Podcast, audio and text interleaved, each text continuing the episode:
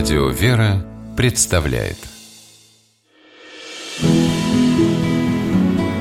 Имена, имена милосердие. Русская эскадра под командованием графа Орлова бороздила просторы Эгейского моря у греческих берегов. Перед ней стояла нелегкая задача – отыскать добровольцев среди местных мореходов, которые были бы готовы вместе с российским флотом ударить по туркам. Шла русско-турецкая война 1777 года. Море было тихое, на горизонте не облачко. Вперед смотрящий флагманского корабля в очередной раз поднес глазам подзорную трубу. Внезапно ему показалось, будто он что-то заметил. Так и есть. Откуда ни возьмись, по морской глади прямо на них мчался большой корабль. Моряк навел трубу на флаг и невольно вздрогнул. На мачте развивалось черное полотно с веселым Роджером.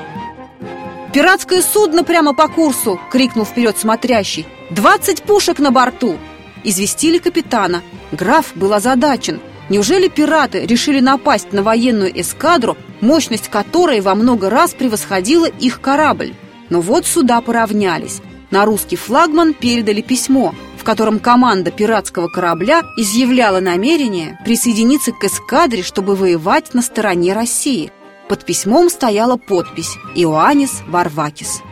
После некоторых раздумий капитан эскадры принял столь необычное пополнение и не пожалел. Варвакис на своем судне осуществил несколько сложнейших военных операций и героически проявил себя в решающем для России Чесменском сражении. После этого бывший пират не мыслил для себя возвращение к прежнему образу жизни. Он горячо раскаялся в своих прошлых грехах и попросил императрицу Екатерину II разрешить ему поселиться в России.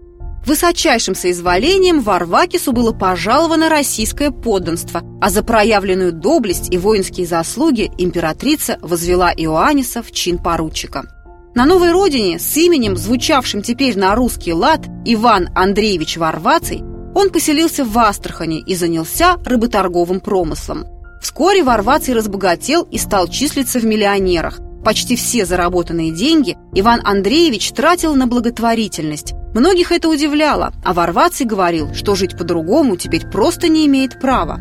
Одним из первых пожертвований Ивана Андреевича были средства на строительство колокольни Успенского собора в Астраханском Кремле – Вскоре после этого он на собственные деньги возвел Тихвинскую церковь, а при ней устроил богадельню на 50 мест. Но, наверное, никто из жителей Астрахани не ожидал, что их новый земляк возьмется за дело, которое в свое время не смог довести до конца даже сам Петр I – благоустройство Астраханского канала. Правда, каналом его уже мало кто называл – это скорее была канава, не особенно широкая и не очень красивая, хоть и протекала через центр города. Однако у нее было и стратегическое значение. Канава соединяла Волгу с рекой Кутум. Правда, крупным судам по ней ходить было практически невозможно. Иван Андреевич организовал работы по расчистке и расширению канала, построил через него несколько каменных мостов, благоустроил набережную. Это заняло 7 лет и обошлось Варвацию в 200 тысяч рублей. Так, по крайней мере, говорят те, кто занимался подсчетами. Сам Иван Андреевич денег не считал. Он был готов отдать все до копейки.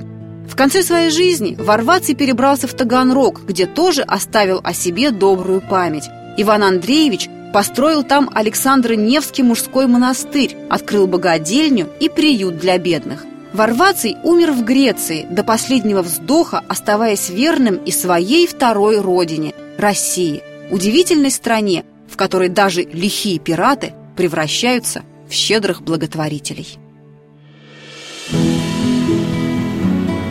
Имена, имена милосердие.